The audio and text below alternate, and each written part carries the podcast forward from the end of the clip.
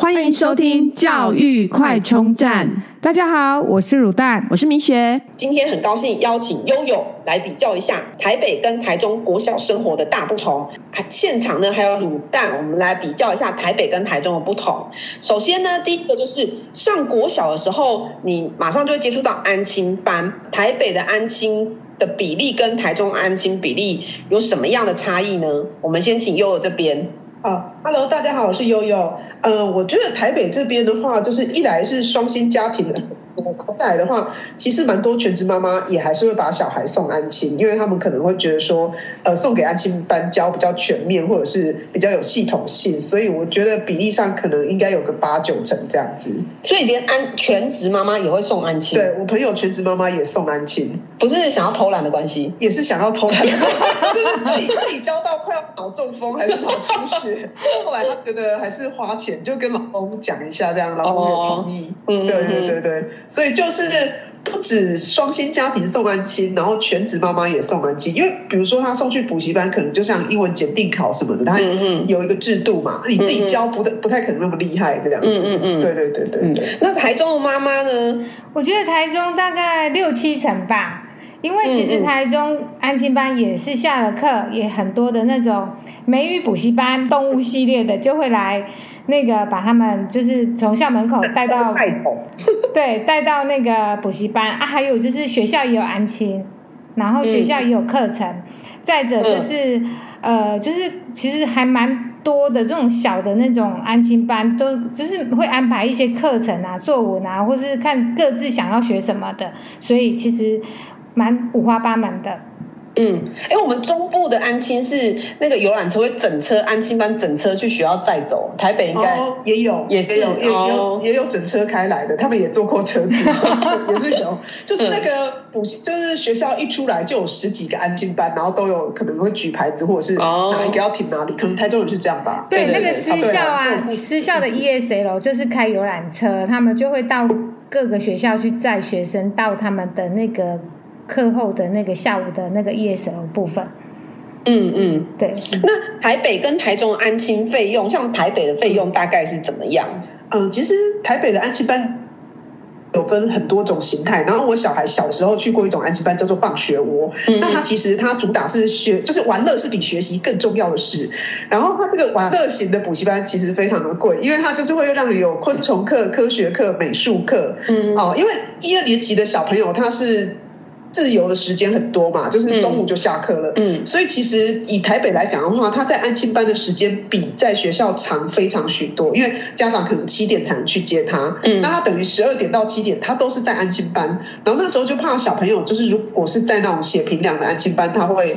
呃，过得太不开心，所以我们就帮他找这种玩乐、玩乐学习成长型的。然后，这种安亲班就很贵，就是刚开始我们去念的时候，一个月大概平均可能两万二、两万三，到后来，呃，大概已经涨到两万六了。嗯，但是还是蛮多家长都舍得花钱，都还要提早一年预约这样子。嗯嗯嗯。那如果说你是写平量型的安亲班，反而比较便宜，就是可能大概是一万多这样，因为它其实没有多余的课程，就是你进去你就是写作业，不懂的就是。问老师这样子，嗯、对啊，嗯、然后刚刚讲的那一种就是学习玩乐型的，他是要外聘各种老师，比如说昆虫课的老师，然后或者是科学课的老师，所以说他这些费用等于都是另外计算再加进来，然后整，然后他还有一个特色就是说，呃，他中午一定会出去玩，嗯、那。会有一次远程，一次近程。近程可能就是附近的植物园啊、中正纪念堂，然后远程就会跑很远，甚至跑到桃园啊，哪里都有可能这样。所以不是暑假我就跑那么远，是每个礼拜都跑那么远。每个礼拜，呃，应该每两个礼拜跑一次远的。哦、啊，一个礼拜近就一个礼拜近，就一个礼拜远这样子。哦，像我们中部就是三六九，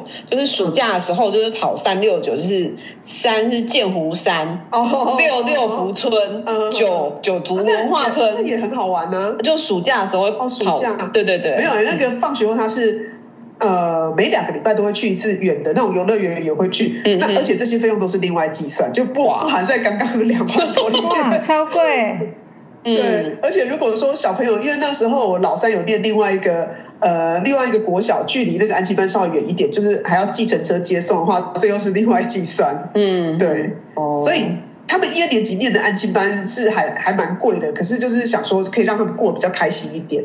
然后另外一种是美语型的安亲班，这个据我所知也都是两万多起跳。嗯，就是你刚刚讲的和差人系列，或者是台北什么差果系列之类的，对，嗯，嗯。然后台北市都会比新北市再贵个三到五千块哦，因为。可能房价啊、什么租金什么的关系，就是都会在同一个连锁体系的，都还会再贵一些。这样，幼稚园也是。嗯嗯嗯。对，台中好像大概就一万多块吧。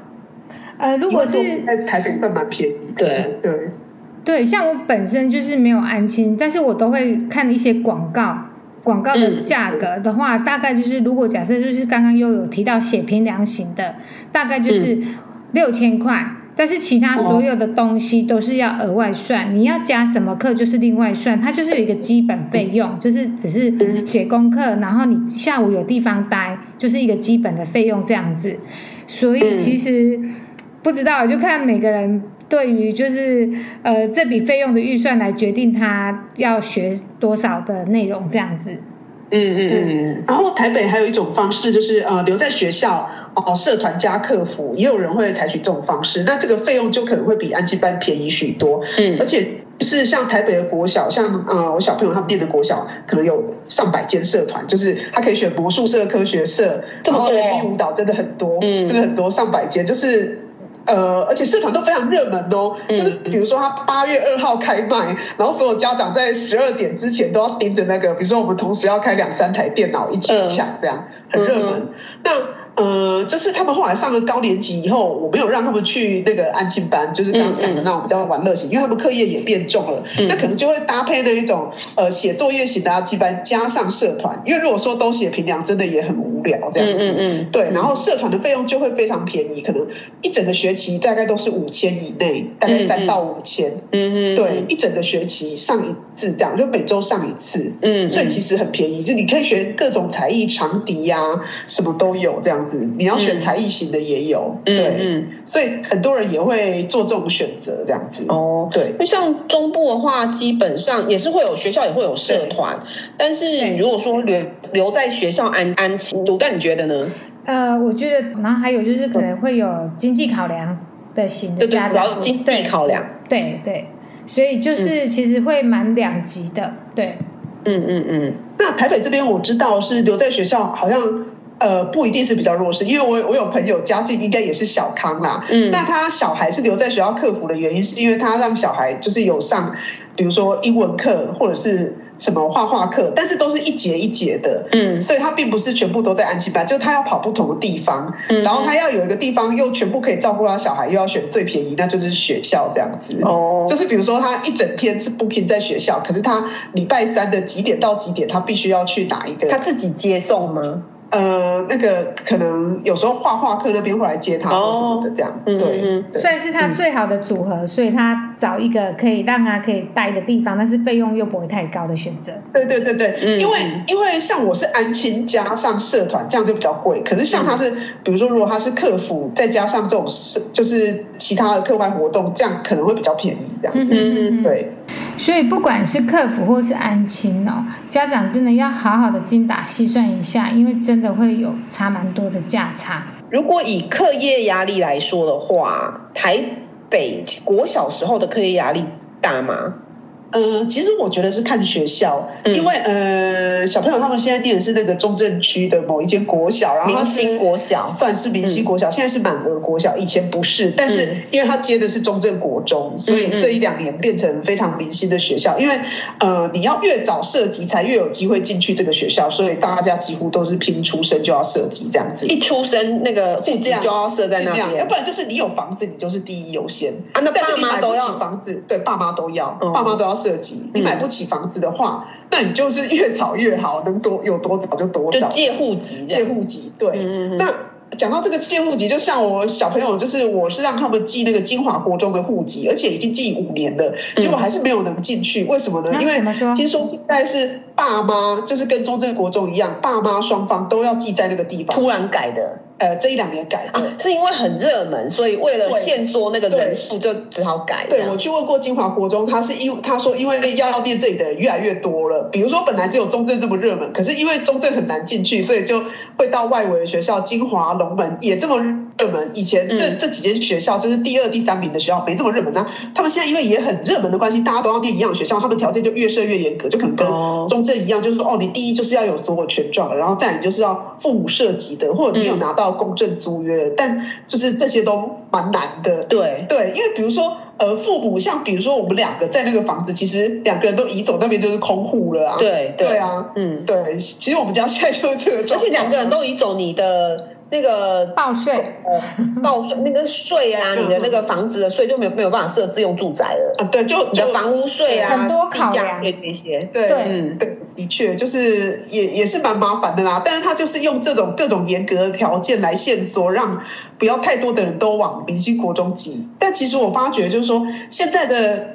小孩越生越少，而且我的小孩是五年的，照理来说新生人数应该非常少，可是大家想挤的国中都是一样的，反而你要申请的、嗯、呃明星国中是越来越多人想进去，因为新北市也全部都会跑来这样子。哦，台北那也还蛮辛苦的，所以其实台北在国小的时候基本上辛苦的是爸妈要想办法挤进那个户籍，不然就是买到那个房子。而且听说以前没有说新北市国小，然后。然后你就不能念台北市，可是听说现在又有一个新的规定，就是说你国小好像至少两三年，嗯，你必须是念台北市的，然后你国中才可以念台北市的。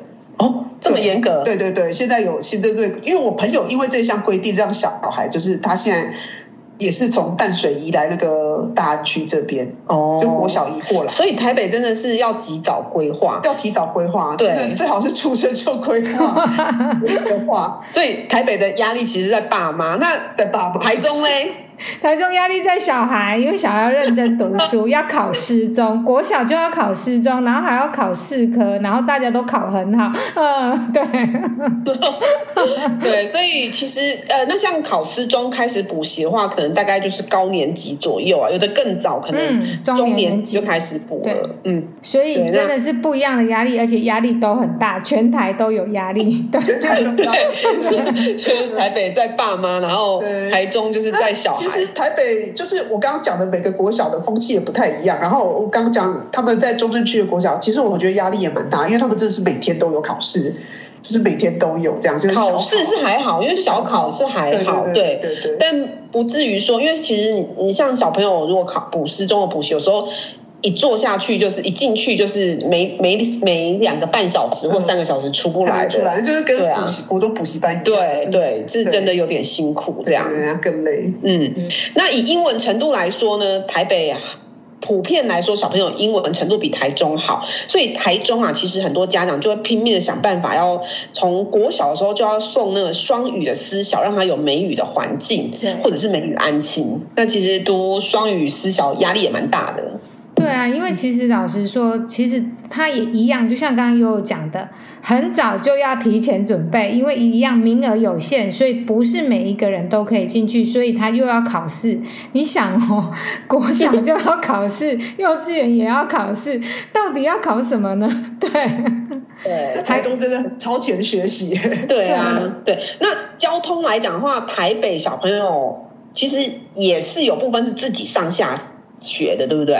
呃，就是到国中以后，国中的话，我现在就是让他自己去上下学，因为台北其实交通非常方便，你不管是公车或者捷运都可以到达他要去的补习班，然后补习班都一定设在捷运出口。他现在去的两间国中的补习班都在捷运出口，嗯，所以就是你要去自己上下课，其实是还蛮方便。如果父母放心的话，其实我也是训练了他一阵子才敢让他自己去，然后他前两天都迷路，第三天就可以顺利到达了。迷路是找不到小孩还是他自己？不，是找不到小孩，是他自己说，哎。为什么我在这个方向没看到那一号公车，或者是走错方向？说，哎，补习班在哪里？我昨天在的时候还在啊，但是因为他走了相反的方向，那种越走越远的。哦，对，就是他没就迷路了这样。台中的话，应该都是家长接送，或者是可能在家附近，然后走回家这样子。对，而且我觉得这样听起来，台北的小孩比较早可以独立，是因为其实他们国中真的可以搭着捷运，然后去上课去补习。但是台中真的会有一点有一点点困难度，也不是说不行啊，只是说可能我们没那么方便。所以在时间等待上很怕他遇到坏人，有没有？就就被 就被抓走之类的。